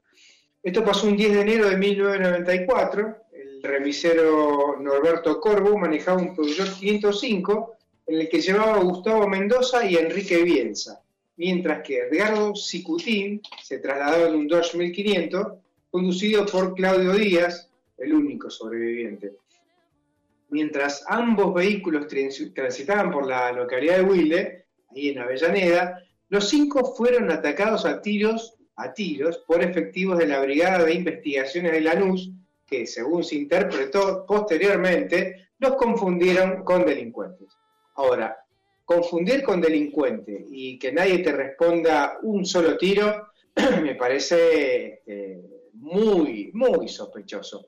De acuerdo a las pericias, los autos involucrados y las víctimas recibieron, atención, 200 impactos de bala, 200 impactos de bala a dos autos, calibre 9 milímetros, disparados con pistolas y al menos un fusil UCI. También no les alcanzó con eso. Los policías que intervinieron en el hecho fueron detenidos, aunque la Cámara de Apelaciones y Garantías de Lomas de Zamora los sobreselló y los liberó. Cuando hablábamos más temprano de la justicia y el narcotráfico y la influencia y bueno, lo corrupto que puede ser un sistema, no alcanza con poner este, militares en la calle. Esta causa siguió curso hasta la Corte Suprema de la Justicia, de Justicia bonaerense, que en 2013 ordenó reabrir el, expe- el expediente y anular los sobreseimientos. Claro, la Corte Suprema de, Justicia bonaerense dijo, bueno, no, esto, estos sobre, sobreseimientos no valen, no sirven. Abramos el expediente en 2013. Los ex policías llegaron a juicio en libertad y escucharon desde el banquillo de los acusados las condenas en su contra. Para todos ellos, la fiscal Viviana Simón había requerido la máxima pena, 25 años, por considerar que entre los imputados existió un acuerdo previo para matar. Y ahora vamos a explicar un poquito esto de acuerdo previo para matar. Según la funcionaria judicial, la prueba demostró que se organizaron con medios, vehículos, armas de fuego y cantidad de participantes para consumar la muerte y ejecutar a las víctimas. Esto fue una emboscada en la zona de Wilde. Este, recordemos que esta gente era de Lanús, que es una eh, localidad que está, eh, está pegada, está al lado de, de- de- de Wilde, de Avellaneda. Por otro lado, las defensas de todos los acusados pidieron la absolución de los siete policías. El argumento del Poder Judicial es que la sentencia fue dictada en primera instancia, por lo tanto no se encuentra firme, por lo cual los acusados aún conservan el principio de inocencia. Y hay otra cosa que se lo leí y también esto es parte de, de algo que trajo Silvia para el programa, algo que saqué Tiempo Argentino, otro poco de otros medios, y algo que dijo la viuda de Edgardo Sicutín, él fue uno de los que fue fusilado, eh, fue un acto de corrupción policial, porque la brigada tenía, en la brigada tenía una banda de delincuentes que trabajaban para ellos, y fueron asesinados por un vuelto que les debían de un hecho que habían cometido. Fue un ajuste de cuenta, esto digo yo, ¿no? Esto lo reconstruyó en la, investigación del caso. Esto lo dijo la viuda de Edgardo Cicutín, que fue fusilado. Eh, él vendía libros en una editorial. No tiene nada que ver con narco- narcotráfico. De hecho, se comprobó que no tenían nada que ver con todo eso que eh, pretendían eh, que se creyera esta gente, estos policías. Eh, en el caso del ex policía Marcos Rodríguez, le dieron el beneficio de ir a cumplir un arresto domi- domiciliario en la falda, Córdoba. Es muy raro esto, ¿no? Que para mí le dieron vacaciones, ¿no? Se fue a la falda a cumplir un arresto domiciliario. Donde estuvo prófugo además, estuvo escondido 20 años, no lo encontraban. O sea, cuando no uno dice no lo encontraban, también dice eh, subrepticiamente no lo quisieron encontrar. ¿No? Porque esto de estar en una localidad como, Co- como La Falda, La Falda no es muy grande, está bien, tenés sierras, te pueden esconder, pero eh, digamos que a esta altura de, la- de los acontecimientos y con, con, este, el avance de la tecnología, no me parece que este, sea tan, tan fácil esconderse. ¿no? Está, está, tenía arresto domiciliario y tenía una orden de captura. El tipo tuvo prófugo 20 años y ahora resulta que cuando sale esto, eh, sale, sale a la luz. ¿Por qué? Porque a él no le toca. Mm, Este, esto es un aniversario cumplido ayer de 30 años de impunidad, cuando la justicia no es tal, cuando pasa tanto tiempo, ya no es justicia, ya no es justicia. Así que bueno, vamos a escuchar este, un separador eh, y seguimos, seguimos porque tenemos un ratito más. Más vale Magazine. Podés escucharnos por la aplicación de Radio Monk o también escucharnos on demand por Radio Cut, Spotify o Mixcloud. Radio Monk. El aire se crea. Estamos en Facebook, en Instagram, Twitter y nuestro canal en YouTube. Más vale Magazine Radio.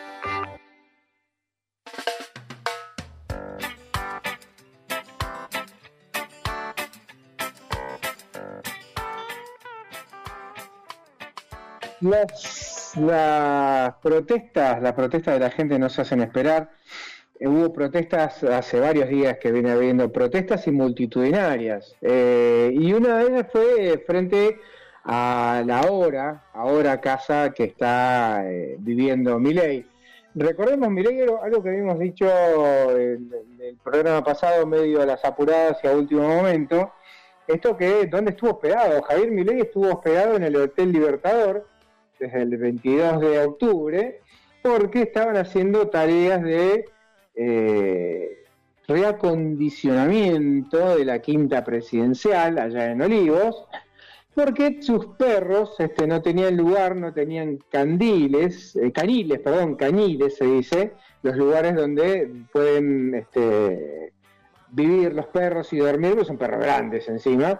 Eh, y uno dice, claro, estaba pagando eh, 450 dólares por día, ¿no? Eh, no solamente, obviamente, el Hotel Libertador no solamente incluye habitaciones, servicios adicionales, salas reuniones, eh, un escritorio, piscina, gimnasio, gimnasio compartido.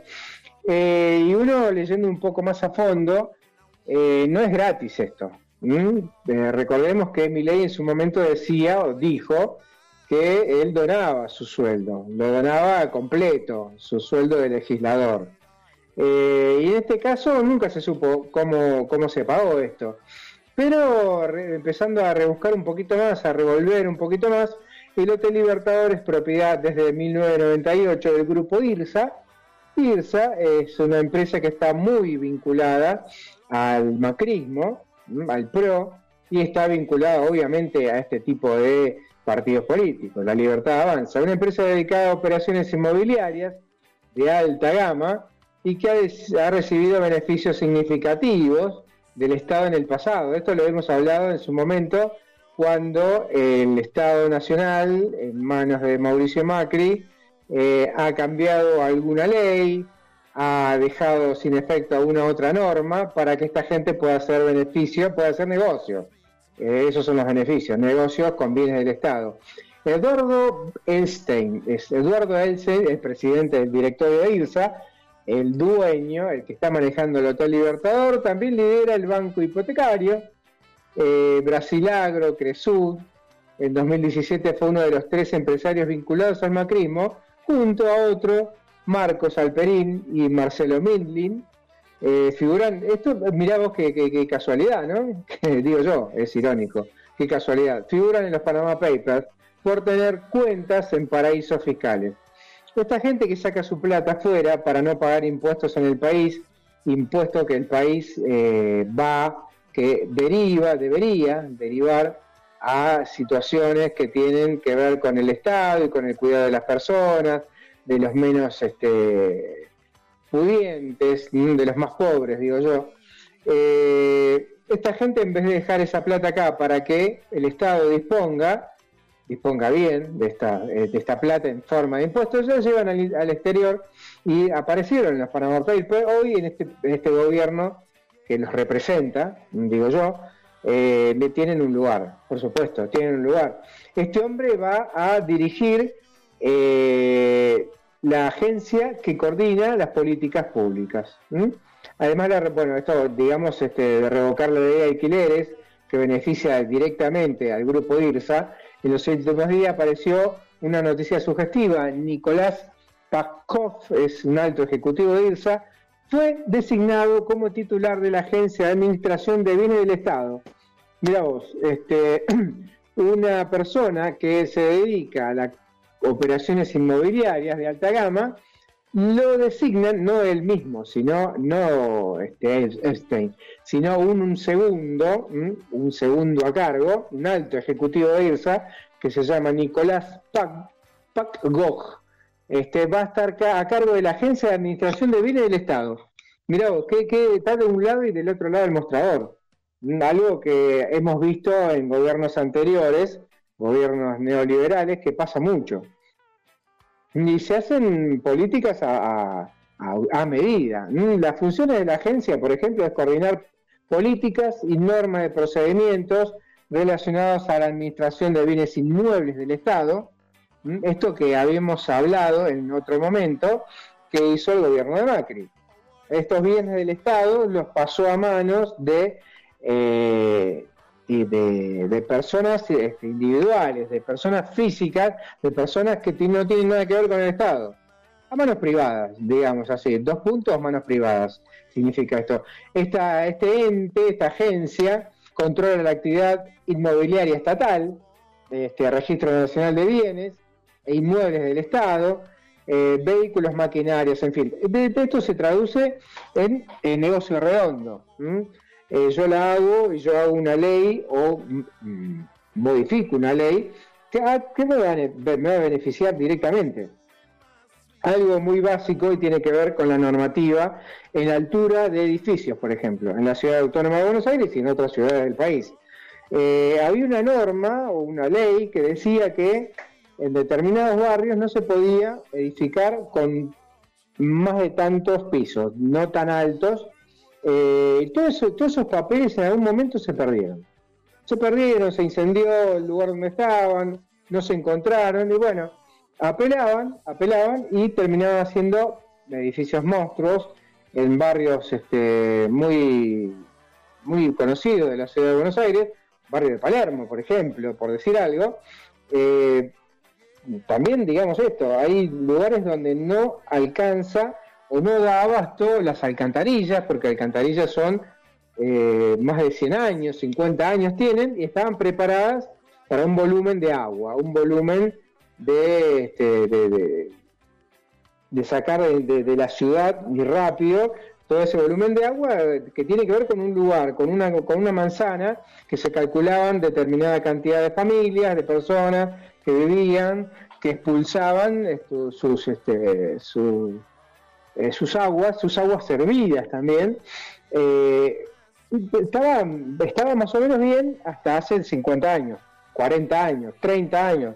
Este boom inmobiliario, que ya tiene varias décadas, hace que se construyan hacia arriba, que se optimice el espacio, optimice, digo yo, de un, punto de vista económico muy significativo, muy, este, muy perjudicial para el resto, se optimiza y en un lugar donde había una familia de 10 personas eh, hayan eh, 20 familias de 4 personas, de todo eso se multiplica por 4, por 5, por 10 y ya no da abasto, ese, ese alcantarillado no da abasto, las zonas se inundan, hay problemas de electricidad porque no está preparado, bueno, todo esto, ¿por qué? Porque algún vivo, algún vivo este, modificó esta ley o no le dio bolilla a la ley que existía, el reglamento que existía, y empezó a construir para arriba, con el afán de ganar plata.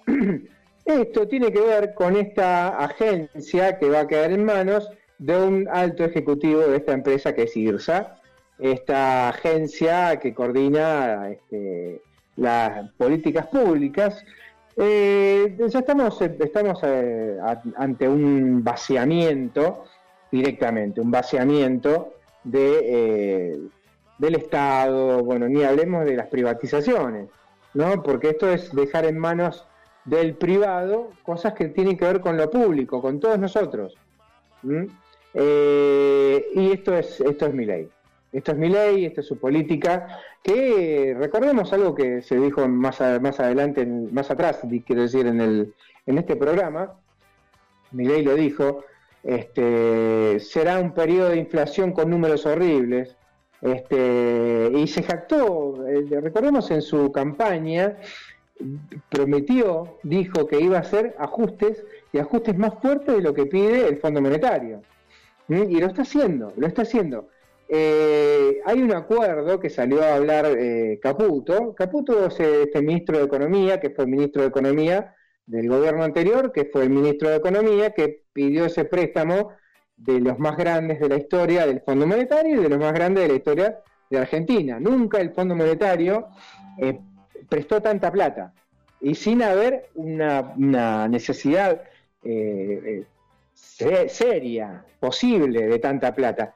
Bueno, ahora está como ministro de Economía, está negociando la, la- la plata que él mismo pidió. ¿no? Y la, una este, conferencia de prensa junto al presidente del Banco Central, Santiago Basili, aseguraron que el acuerdo con el Fondo Monetario, que se anunció en la tarde de ayer, en la tarde del miércoles, este, este acuerdo alcanzará hasta mayo, cuando los funcionarios argentinos volverán a cruzarse con los técnicos de este organismo.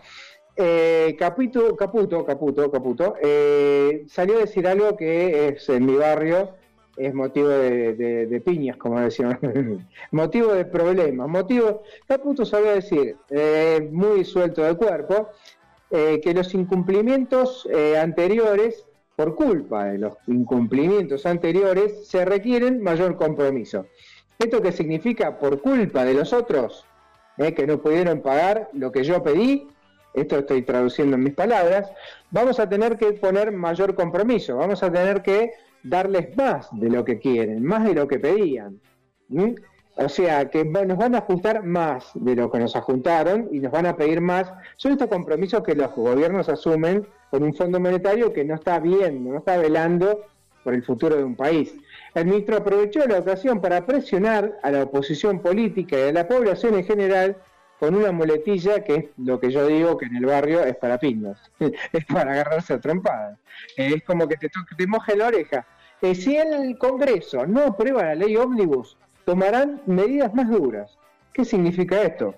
Que este, si hubo este, este recorte tan enorme, tan bestial en nuestro, nuestro bolsillo, va a ser peor.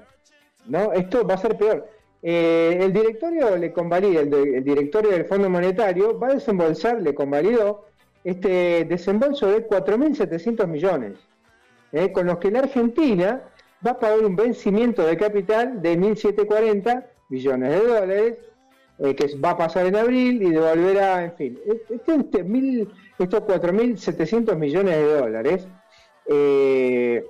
es, este, es muy poca plata para una, para una nación, para una nación, y vamos a unirlo con otra de las cosas. En su momento, el gobierno anterior, que hizo tan mal las cosas, según ellos, había tenido un swap, que es una, un banco de monedas con China.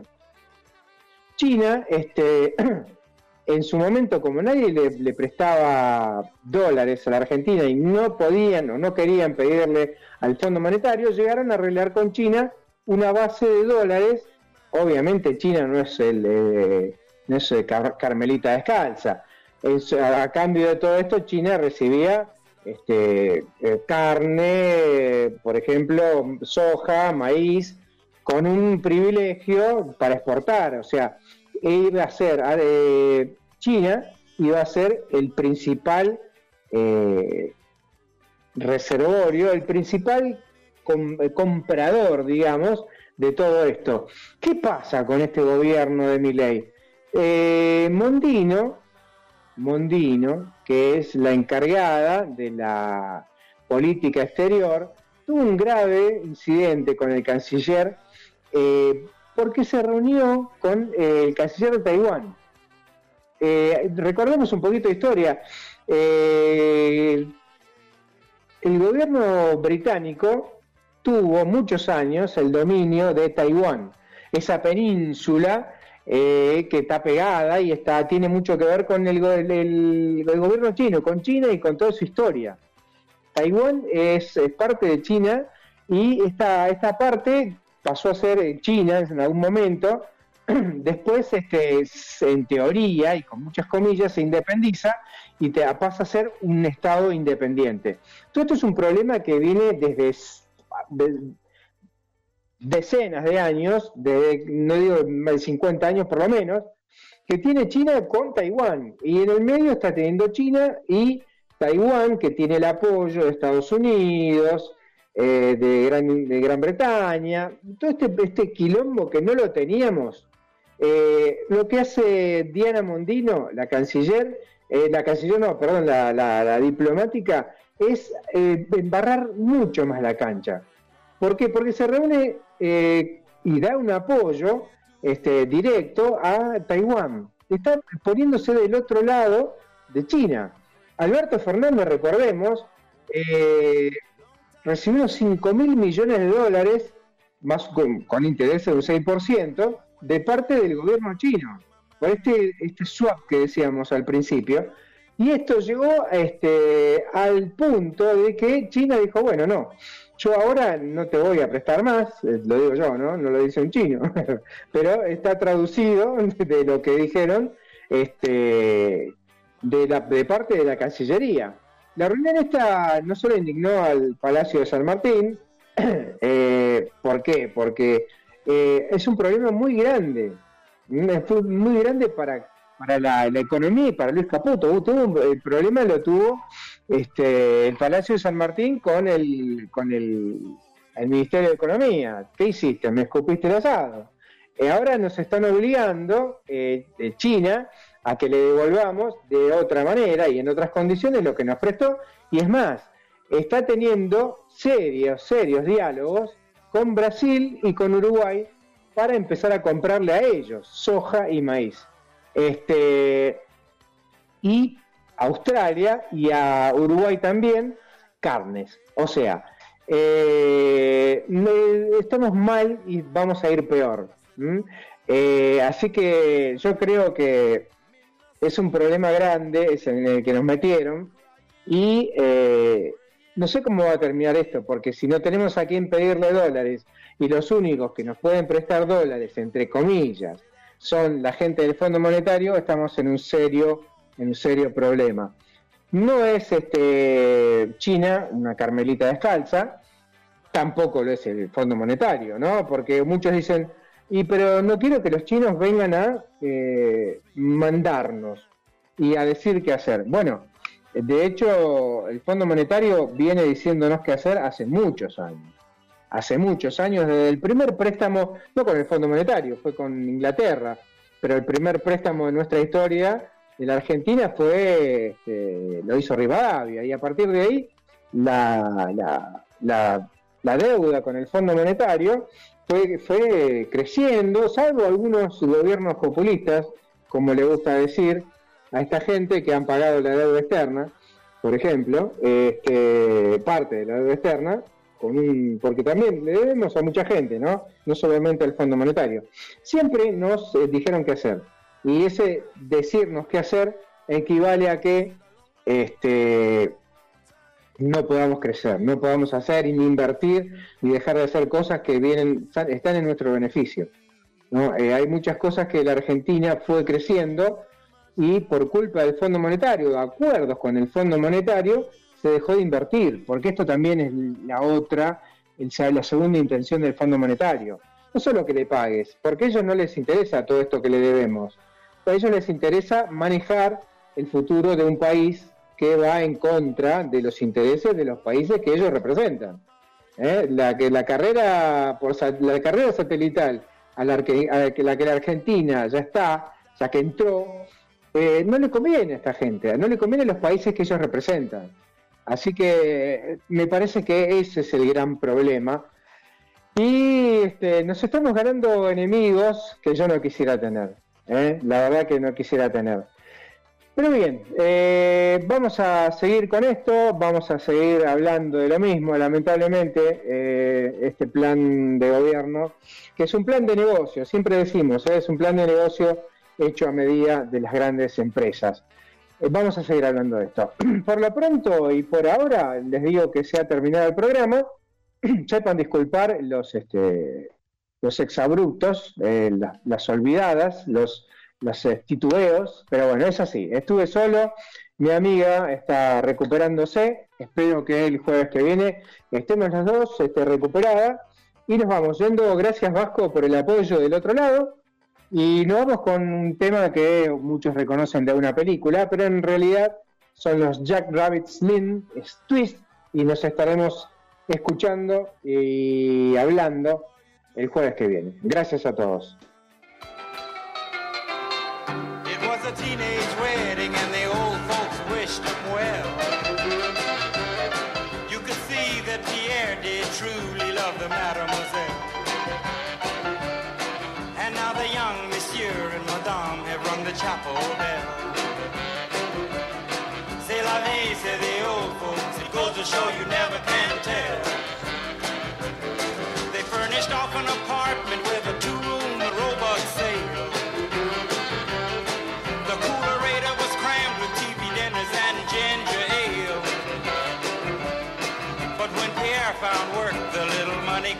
Worked out well.